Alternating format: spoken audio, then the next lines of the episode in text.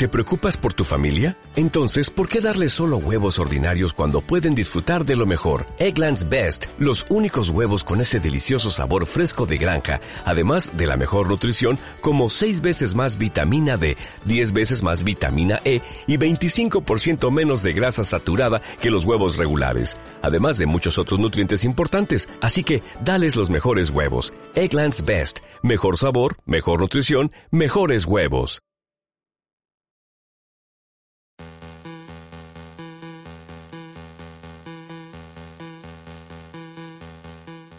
Bienvenidos a una nueva sección donde preguntaremos cosas sobre productos, eh, videojuegos, empresas, eh, desarrolladoras, estudios, juegos concretos, sagas, paranoias, noticias y un poco sobre el sector videojuegos, puede que series y alguna otra cosa sobre friquismo. Yo soy Capadocius, me podéis encontrar en arroba Capadocius y vamos con la primera pregunta porque en este caso vamos a responder cinco preguntas sobre Valve.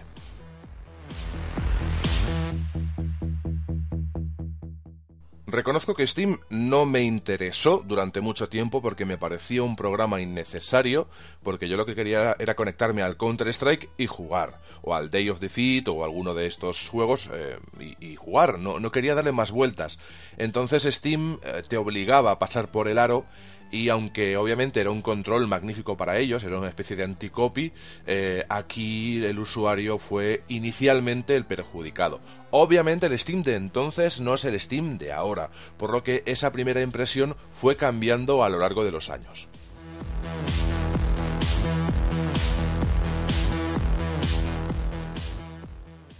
Eh, para mí los grandes fracasos de Valve no han sido tan grandes fracasos porque al final Valve no ha puesto en riesgo lo que realmente le da dinero, que viene a ser pues esa plataforma que todos conocemos, eh, que es Steam. En cuanto a las Steam Machine eh, la consecuencia de las Steam Machine es crear un sistema operativo para estas y Steam era un mal necesario para que las Steam Machine tuviesen sentido. Eh, es un sistema operativo fallido, obviamente.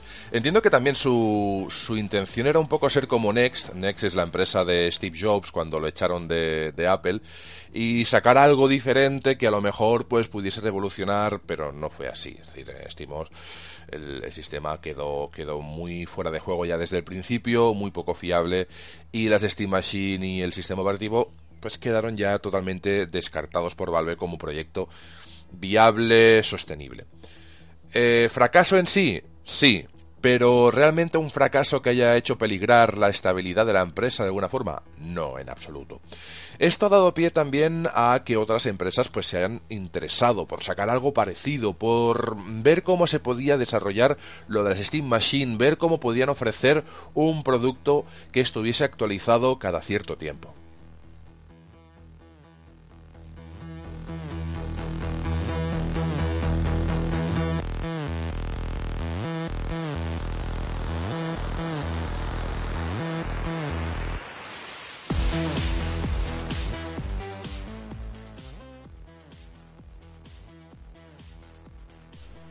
No podemos negar que Nintendo nos saca revisiones cada viernes de, cada semana, nos saca revisiones de las consolas que ya tenemos, eh, la XL, la XXL, la XXLLL, en fin, es broma, pero es cierto, al final Nintendo es una de esas empresas que te va revisando el te va revisando el hardware cada X tiempo en portátiles más que en consola y tenemos la duda, aunque estamos todos prácticamente convencidos de que Switch va a tener una revisión en breve. Esperamos más o menos un año para que Switch salga en una versión o más económica o más ligera o con cámara o vete a saber, pero que algo va a salir con cambios seguro. De todas formas, eh, es que ya hay problemas de diseño con Switch, ya los ha habido, es muy bonita, es una consola muy chula, pero es verdad que hay algunos problemas de diseño que han hecho pues que algunas se rayen, otras se rompan y demás.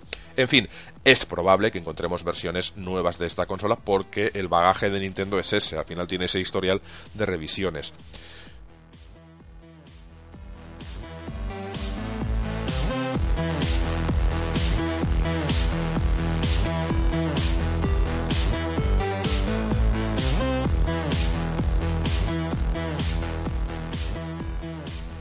Esto no quiere decir que, Nintendo haya o iniciase las revisiones de sus consolas por Steam o por Valve. no es cierto, es decir, sencillamente es una empresa que lo hace.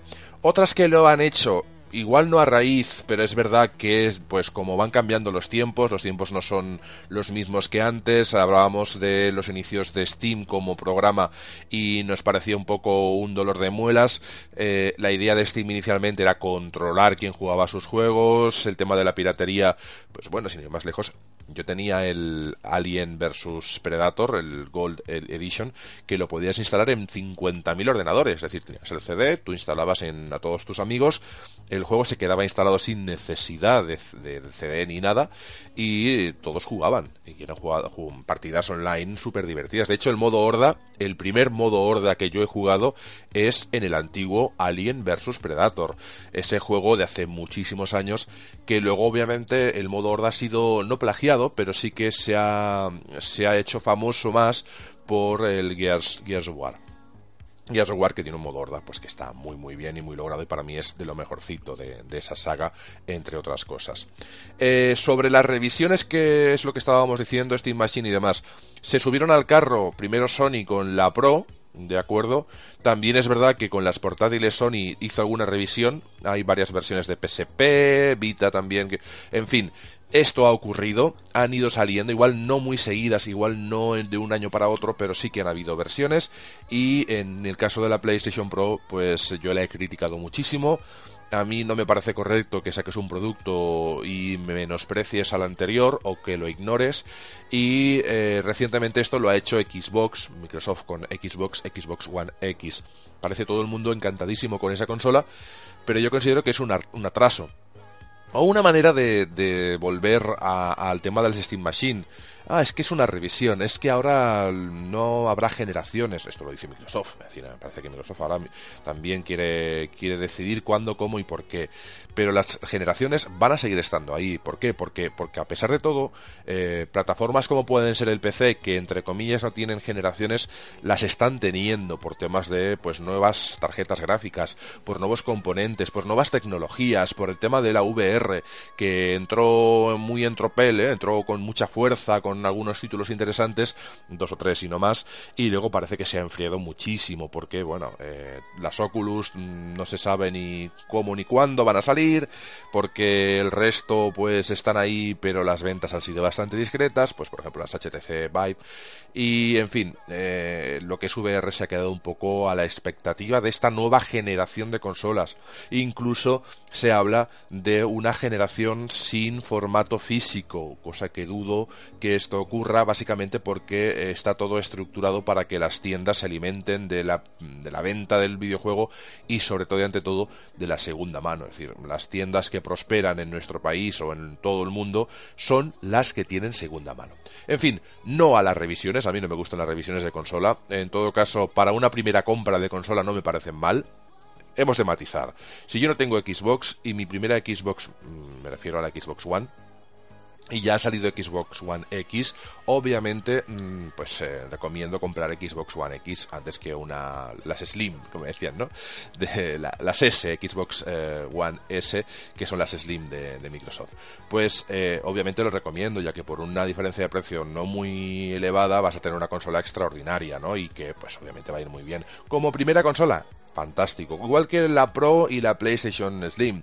Pues obviamente si tienes de comprar de ya ahora ese producto, bien. Pero tenemos todos la sensación, aunque la gente lo quiera negar y los fans más acérrimos de Xbox, que son Xbox friendly y todo el mundo que opine diferente somos malos, eh, hasta estos saben que se huele, se viene un cambio de generación que va a haber una PlayStation 5, que Switch va a tener una revisión y cositas así. En fin, el tema es que vamos a, disfrutar de, una nueva generación, quieran o no ciertos sectores, y esto de que cada año y medio, dos años, cuando a la empresa le vaya bien revisar la consola, nos la vuelva a vender por el mismo precio, es tremendo. Y no, no estamos conformes porque el usuario al final no es el que debe pringar. Revisiones sí, ya las tengo para PC. Si no, eh, entiendo que pueda sacar mejores versiones de una consola, pero no menosprecies al usuario que se ha comprado otra, porque obviamente no voy a gastarme 300 más 500, eh, no tiene sentido. O lo haré pues cuando le haya sacado el rendimiento oportuno. Pero mi intención, al menos como usuario, es comprarme una consola de nueva generación, no comprarme una consola que bebe de lo que ya salido y que me ofrece eh, muy poco exclusivo. Es decir, si yo lo que quiero jugar es multis, en este caso pasa un poco más con Xbox, pero con Pro pasa lo mismo y le doy de palos igual, eh, para eso me voy a PC. Es decir, si, si, necesito actualizar, porque en realidad voy a jugar a lo que ya estaba jugando, me voy a PC, me pongo una tarjeta gráfica mejor, me pongo un poquito más de memoria, y oye, todos los juegos os reconozco y os indico y os puedo asegurar que van a ir perfectos. En fin, consola es optimización. Puede sacarme una mejor versión de la consola, pero la consola debe nutrirse de la optimización de los juegos. Y el PC sí que es verdad que te obliga a, estar al día, a estar un poco más al día o te quedas atrás. Y, eh, es obviamente más caro, pero obviamente el que está metido en PC pues no es caro, sabe que no es caro para él porque realmente está la última, el PC está muy a la cabeza porque cada semana, cada semana, cada mes salen cosas nuevas. Perdona por el rollo, ¿eh? pero es un tema que da para mucho debate y yo creo que estaría muy interesante que lo debatiéramos de forma individual en una de estas secciones. Seguimos con las preguntas.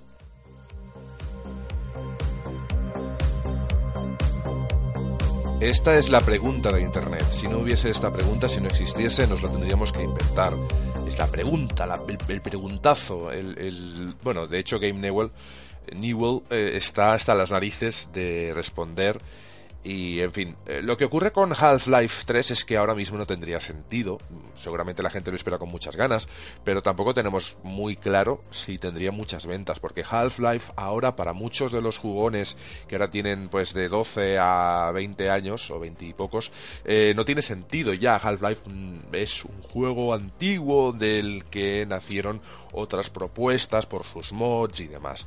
Entonces, Ahora mismo Half-Life 3 con todo lo que pues se le, se le pide, se le exige, con esos mods que seguramente acabarían viniendo y demás, y sobre todo con el Counter-Strike que se ha, se ha elegido como un juego totalmente independiente y que ahora mismo pues CSGO tiene un, un éxito que no se le puede negar.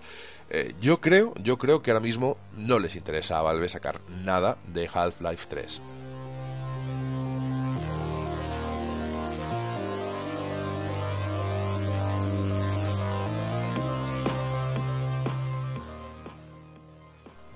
Por pedir que le exigiría yo a Half-Life 3 pues que fuese una nueva plataforma, que fuese algo más grande, que de él naciesen mods, incluso revisiones de, de esos juegos que salieron en su momento. Un Day, Day of Defeat, para mí el Day of Defeat es el mejor juego de la Segunda Guerra Mundial, aunque ahora pues ya ha quedado un poco obsoleto, aunque hubo sus revisiones en su momento. Pero imaginaros, ¿no? Que hay una evolución de este Day of Defeat y que se convierte pues en otro referente para los juegos eh, eSport o similar.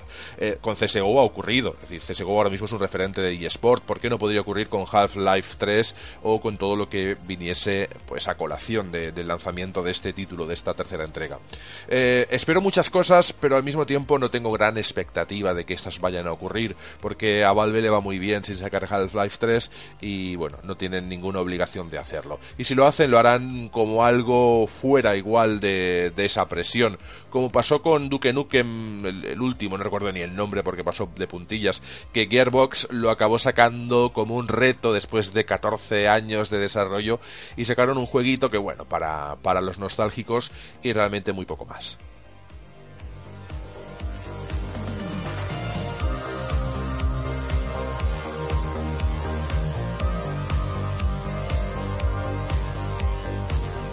Greenlight era una idea interesante, muy idílica de lo que podría ser la comunidad decidiendo sobre qué juegos debían estar en Steam.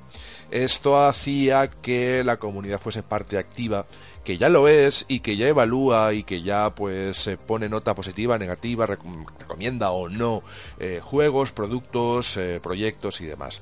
¿Qué ocurre? Que el hecho de que la gente, el usuario, o incluso pues gente que no es usuario, sino que gente que se registra solo para ello, para evaluar, puede decidir si un juego está o no eh, capacitado para salir en, el, en la plataforma de, Steam, pues generaba muchas suspicacias, ¿de acuerdo? Es decir, hay campañas que estaban muy bien, que eran muy interesantes, pero Steam Light, eh, Greenlight me refiero, no viene a ser un, Kickstarter, por, por, decirlo así. Entonces, obviamente, lo que ha decidido Steam es poner unas directrices generales, concretas, unirlas y pues eh, dejar que eh, el producto en sí, si merece la pena y si cumple las normas concretas, que tampoco son tan complicadas, pues eh, pueda estar en Steam, que no se le... pues un trabajo de un estudio pequeñito de dos personas o individual o algo que, que sea muy, muy, muy inicial, pues no quede bloqueado porque a lo mejor pues a un grupo de personas que de repente ese día se ha levantado con el pie izquierdo pues puedan decidir o puedan querer silenciarlo, bloquearlo. Entonces es así, hay unas directrices, hay unos mínimos que se, que se piden y creo que en ese aspecto que Greenlight era algo muy bueno, Steam Direct lo supera porque te pide ya unas normas y además lo deja muy claro, ¿de acuerdo? Es decir, hay unas normas y directrices, además hay un punto, hay una partner.steamgames.com barra Steam Direct, lo buscáis, unirse al programa de distribución de Steamworks y no creo que deje lugar a dudas. Además hay un contacto donde se le puede pues hablar con este, hablar con Steam, hablar con los responsables y si tienes un estudio yo creo que es mucho más sencillo depender de tu propio trabajo y de si es bueno que no de la opinión de la gente que al final es muy subjetiva. Pueden ser algunos objetivos, pero en realidad es muy subjetivo. A lo que me gusta a mí puede no gustarte a ti.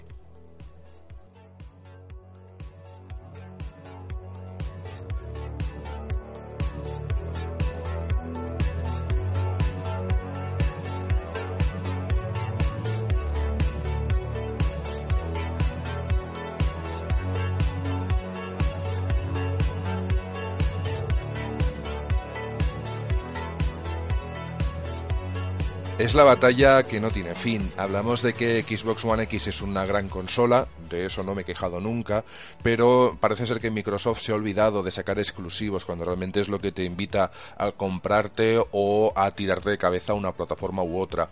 Entonces, eh, no quita que Xbox, insisto, sea una buena consola, pero las collejas vienen de una falta de catálogo absoluto. Y si vas a jugar a lo que ya tienes, pero mejor, mm, a mí muchos de los juegos que ya tengo los juego un ratito, pero es poco probable de que me ponga 25 horas con un juego que ya jugué y ya me lo pasé. Puede que sí, pero tiene que pasar mucho tiempo para que eso ocurra. Y por verlo un poquito más bonito, la verdad que a veces lo que yo pretendo de un juego es que me divierta y que tenga un buen rendimiento. Nos hemos vuelto un poco locos con lo que es el aspecto gráfico, pero yo creo que el rendimiento es lo mínimo exigible. A mí gráficamente que sea aceptable me parece bien, que sea notable es cojonudo, pero que tenga un buen rendimiento, que sea fluido, que sea divertido, obviamente son componentes que son más importantes. También el doblaje, el doblaje del producto es interesante, que sea opcional para que haya gente que si lo quiere escuchar en su idioma original o en otro lo pueda hacer. Y sobre todo el subtitulado, como mínimo el subtitulado me parece algo necesario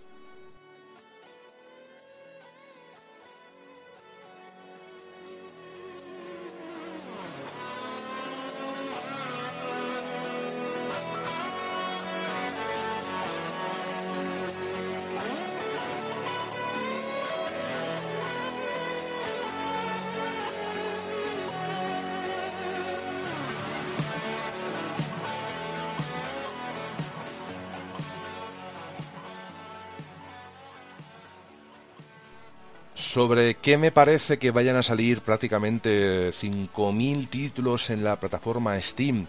Me parece maravilloso. De hecho, la plataforma multiplataforma por antonomasia, con permiso de GOG y los servicios de Microsoft o Electronic Arts o tantos otros, pues eh, es Steam sin lugar a dudas. Porque además te permite algo que otras no permiten. Tú cuando juegas a un juego, por ejemplo en el Player Unknowns, eh, Battlegrounds, cuando entras a ese juego y consigues cajas, consigues eh, loot, lo que son los eh, premios de los juegos, que es ropa nueva, es decir, vas acumulando un dinero, dinero ficticio, y te compras productos, eh, los ganas.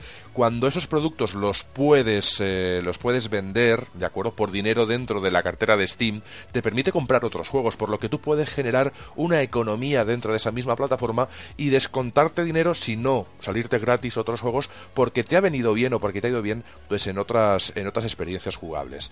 que ya 5.000 juegos es espectacular. que sea la plataforma mm, inicial para juegos que han tenido muchísimo éxito, como puede ser PlayerUnknown's, que luego vendrá a Esperemos que optimizado, porque le falta mucho trabajo, aún es Early Access, no nos olvidemos, eh, pues obviamente pues es, muy bueno. Steam es una plataforma de futuro porque las pequeñas compañías tienen mucha más facilidad para, para publicitarse ahí y para tener pues una primera línea, para tener una publicidad, para tener una visualización, para que la gente las pueda ver. Un escaparate que otras plataformas pues no tienen o tienen mucho más restringido, como puede ser pues PSN o puede ser Xbox, aunque poco a poco eso se ha ido salvando. Es decir, Xbox y PlayStation permiten juegos pues eh, más pequeñitos y saliendo, porque yo creo que también las filosofías de estas plataformas, pasa mucho con PlayStation últimamente, es ir cubriendo algunos sectores, algunos eh, géneros de videojuego con producto gratuito o con producto gratuito con eh, micropagos opcionales, que eso también está bien. En fin, ¿Qué me parece que haya 5.000 títulos en Steam? Me parece una maravilla, me parece eh, lo que es el eh, resultado del éxito.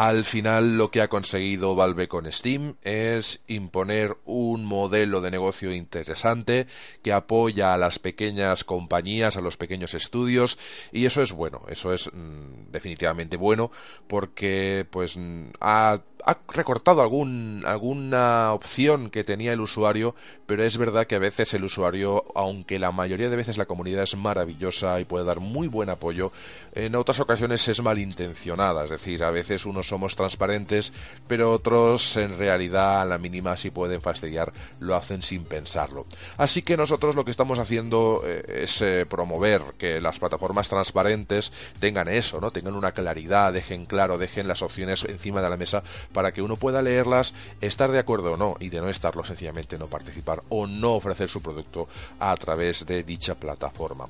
En fin, si os ha gustado esta opinión, vamos a refundar el canal Capadocius y lo vamos a dedicar a opinar sobre actualidad de videojuegos de una forma pues eh, objetiva con mi opinión personal, pero de una forma objetiva. Es decir, vamos a intentar ser lo más justos posibles dentro de la coherencia. Si algo está bien y, otro, y varias compañías lo hacen, pues está bien para todos. Si algo está mal y lo hacen varias compañías, está mal para todos. No como hacen algunos, ¿no? Que si uno hace algo que está bien, pero lo hace la compañía que tanto odia, pues la compañía que odia lo hace mal. O al revés, dos, dos compañías hacen exactamente lo mismo, que es una cosa terrible, y la que nos gusta, pues bueno, no pasa nada, y la que no nos gusta, bueno, pues hay que pues machacarla. En fin, nos podéis seguir, me podéis seguir a través del canal Capadocios de YouTube o si no a través de Twitter donde podemos comentar lo que queráis sobre ocio, videojuegos, cachondeo, en fin, ahí estamos. Y se despide pues un, un servidor, Xavi Capadocius, hasta el siguiente vídeo. Espero que os haya gustado, espero vuestros likes, hasta luego.